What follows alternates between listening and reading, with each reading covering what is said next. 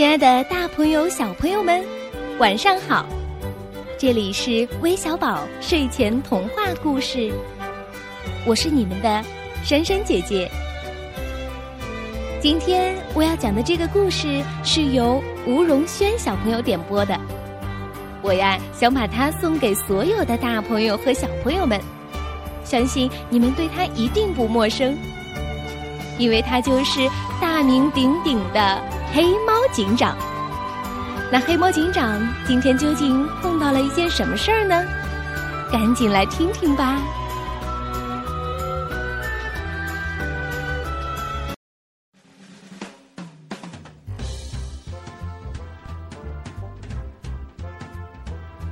一天早晨，黑猫警长正在喝茶，电话铃声急剧的响起来。小白兔报告说，一朵最大最美的红玫瑰丢了。狗熊打来电话说，剪子不见了。还有星星的老花镜没了。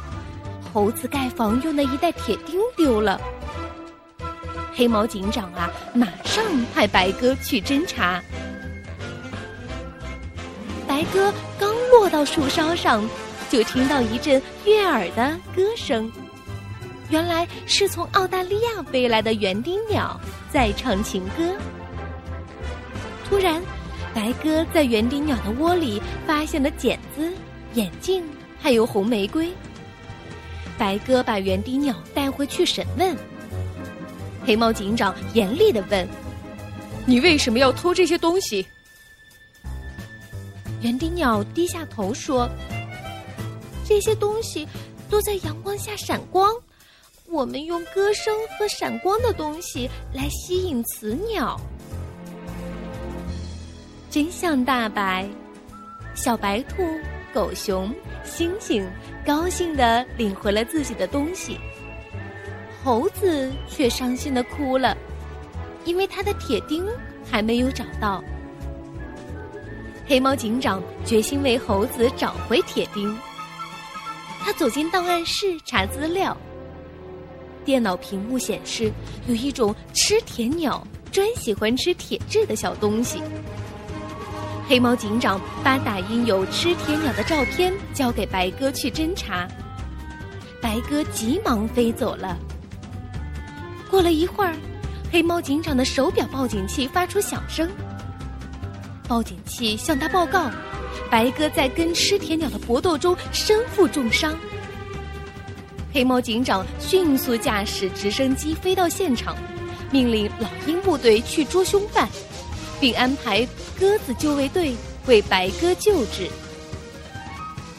吃铁鸟终于被逮捕归案，白鸽也伤好出院了，还获得了英雄的奖章。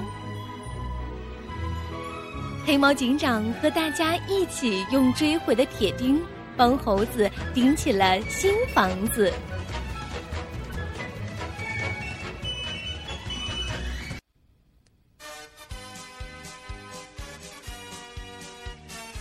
在今天的故事中，我们认识了一个机智、勇敢、帅气的黑猫警长。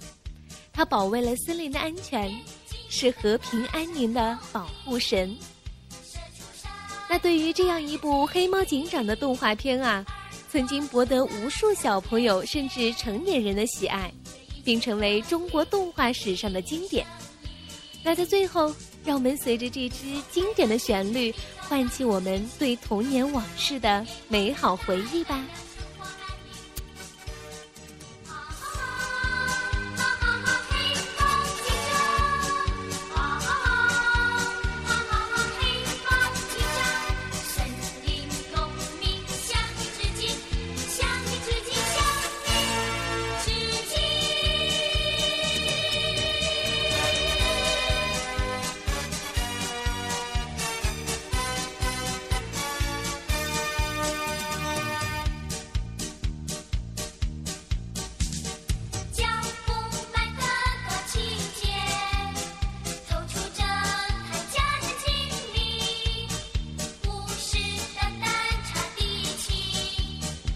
留下。